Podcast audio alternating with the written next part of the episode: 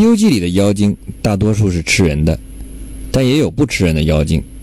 吃人的妖精多被以孙悟空为首的取经一行打死，有的则得以活命；而不吃人的妖精也有难逃死亡厄运。这其中遵循的原则是什么呢？典型的吃人的妖怪有神仙寿星的坐骑白鹿。白鹿是寿星的坐骑，下界却要吃人，是为什么呢？书中有那只鹿。俯伏在地，口不能言，只管叩头滴泪。但见他一身如玉简斑斑，两脚参差七叉弯。几度积食寻药谱，有招可触引云禅。年深学得飞腾法，日久修成变化言。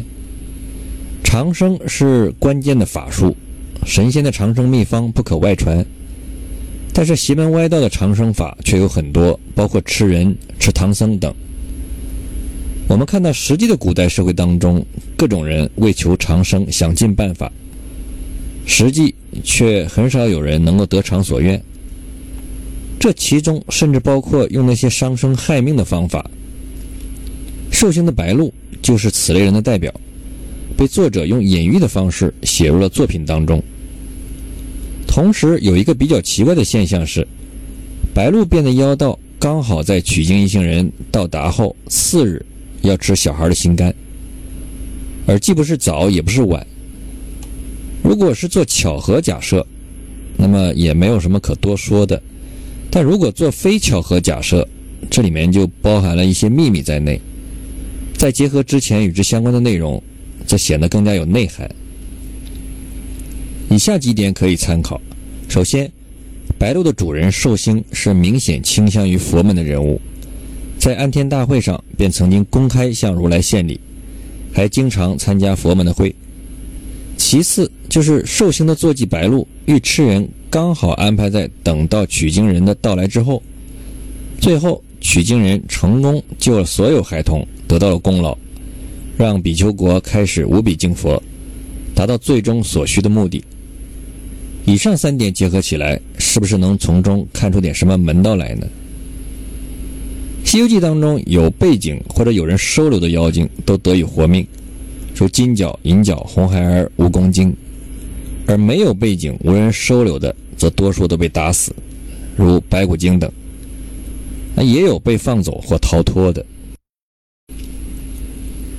接下来我们看看车迟国三个大仙的秘密。《西游记》里不吃人的妖精有车迟国、虎落羊三个大仙、铁扇公主。经济岭树精、玉兔精等。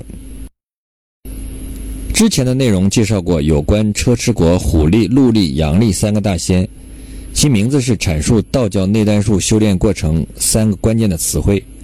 内丹术修炼过程中，位于腹部的元气在经过督脉上的尾闾、甲脊、玉枕这三道关口时受阻，通过这三关的元气分别称为虎车、鹿车、羊车。除掉的虎力大仙、鹿力大仙、羊力大仙，意味着去除了元气过三关的阻碍，化解三个车力，打通脊背上的关口。而孙悟空毁掉众生负担的车的一段描述是：那大圣精至沙滩上，使个神通，将车儿越过两关，穿过甲脊，提起来摔得粉碎。除了三个大仙在修行方面有含义之外，他们在整个故事情节当中也起到了深层次的作用。原文中三个大仙的结局是被孙悟空全部设法处死。那么这三个大仙在车迟国的表现是怎样的呢？是罪恶滔天吗？来看对其的描述。三个大仙的徒弟说：“后来我师傅一到，呼风唤雨，拔掉了万民涂炭，在车迟国王面前，有三四十名乡老朝上磕头道：‘万岁！’”今年一春无雨，但恐下月干荒，特来启奏，请那位国师爷爷起一场甘雨，普济黎民。国王道：“乡老且退，就有雨来也。”乡老谢恩而出。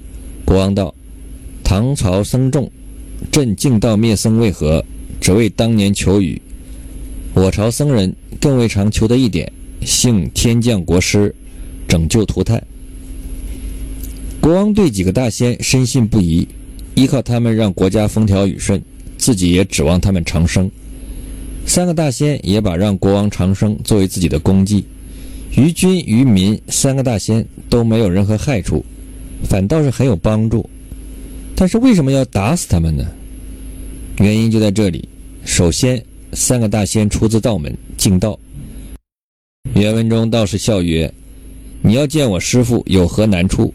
我两个是他靠胸贴肉的徒弟，我师傅却又好道爱贤，只听见说个道字，就也接出大门。其次，不但敬道，而且灭僧。原文有虎力大仙披了法衣，擎着玉简，对面前舞蹈扬尘拜伏于地，朝上启奏道：‘诚惶诚恐，起手皈依，臣等兴教，仰望清虚，灭僧毕礼，敬道光辉，赤修宝殿，玉制庭为，广成供养。’这里提到了灭僧毕礼，净道光辉。”正是这两个原因，遇到了弃道从事的孙悟空，只能是如此悲惨的下场了。